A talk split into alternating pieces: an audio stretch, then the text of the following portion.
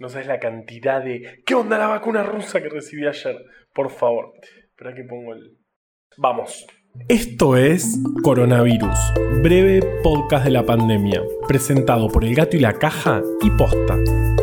Hoy es martes 3 de noviembre, día 245 desde la llegada del SARS-CoV-2 a la República Argentina.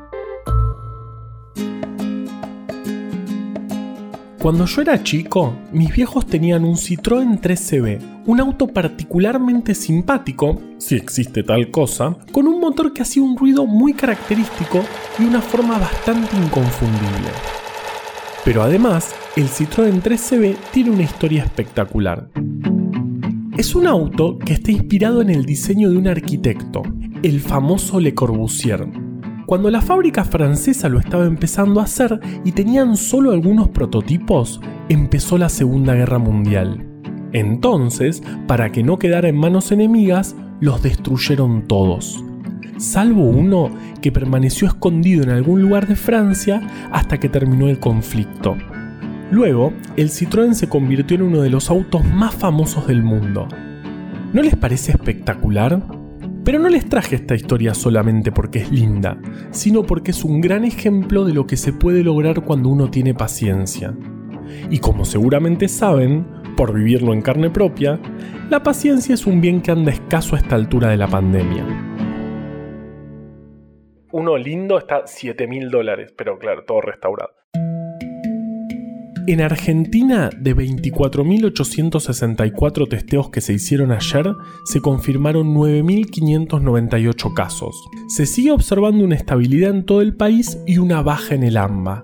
Sin embargo, la situación de Santa Fe sigue preocupando. Ayer confirmó cerca de 1.800 casos y su acumulado supera los 100.000. Ayer se registraron 483 fallecimientos que llevan el total a 31.623.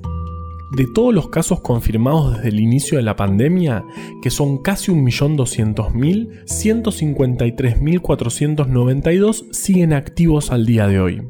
En terapia intensiva con diagnóstico de COVID hay 4.922 personas. Bajó un poco respecto a ayer, pero sigue siendo un número alto. Ayer estaba paseando a mi perra y de repente vi que tenía muchos mensajes en el teléfono. Todos preguntándome por la vacuna rusa Sputnik B, que no es Sputnik 5 como pensaba, sino B. Algunos dicen que por vacuna, aunque vacuna en ruso se escribe con B larga. En fin, me imagino que ese no es justamente el dato sobre la vacuna que están esperando que les cuente. Lo que pasó es que el gobierno anunció la compra de 25 millones de dosis de ese candidato vacunal, que llegarían entre diciembre y enero próximos, y que permitirían vacunar a 12.500.000 personas, porque esta vacuna se da en dos dosis. Ese candidato, al igual que varios otros, está en fase 3, por el momento mostró ser segura e inducir una fuerte respuesta inmunológica con un número bajo de voluntarios en las fases 1 y 2. Ahora se está probando tanto en Rusia como en otros países con decenas de miles de personas. ¿Listo? ¿Salvados? Momento. Esto es así. La estrategia argentina respecto a las vacunas es apuntar a todos los candidatos posibles. Tanto con la de Pfizer como con la del Instituto Biotecnológico de Beijing se están haciendo los estudios de fase 3 en el país.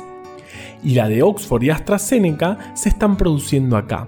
Es decir, la estrategia es tener lo antes posible la o las vacunas que aseguren su funcionamiento.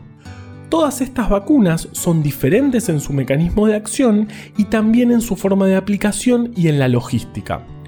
Por ejemplo, algunas necesitan frío de heladera, otras de freezer y otras de ultra freezer.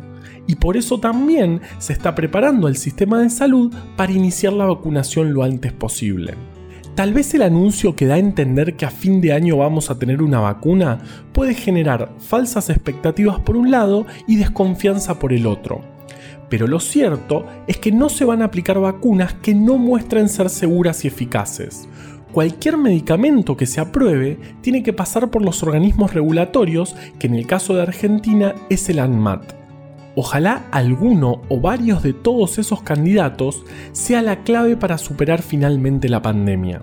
Pero todavía no lo sabemos a ciencia cierta. Mientras tanto, tenemos que tener, adivinaron, paciencia. Ahora vamos con Vale.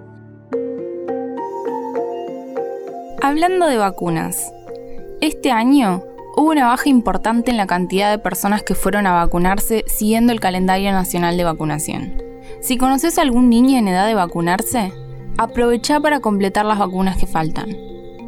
Las vacunas son una herramienta de prevención de salud pública, es decir, que nos protegen no solamente a nosotros mismos, sino a todas las personas que nos rodean.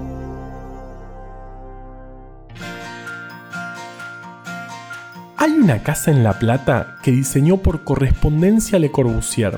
También tenía pendiente ir a visitarla en mi viaje para ver las obras de Salamone, pero bueno, ya saben. Y veníamos bien, pero de golpe pasaron cosas. Igual se ve muy bien en la película El hombre de al lado, de Connie Duprat. Ya sé que no es jueves de recomendaciones, pero venía al caso. Lo interesante es que Le Corbusier, además de la Casa de la Plata y el diseño que inspiró el auto de mis viejos, se considera que fue el creador del estilo arquitectónico conocido como brutalismo. Yo pensé que se llamaba así porque los edificios los ves y son brutales. Pero me enteré de que es porque se usa el hormigón bruto y muchas veces queda expuesto. Este estilo se expandió muchísimo en los años 50 y 60 en la Unión Soviética, por lo que el brutalismo está asociado a la arquitectura rusa. Y si fuera por mí, ahora me pondría a hablar de la Rusia de la Guerra Fría.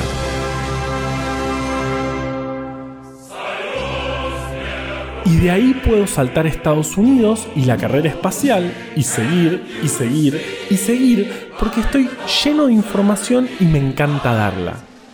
Pero mejor corto acá porque me van a perder la paciencia.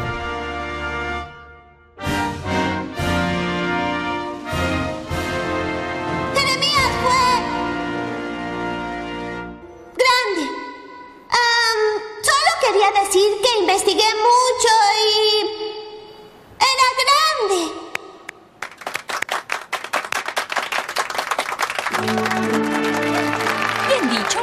¡Buen discurso! Jeremías está orgulloso de ti. Créditos.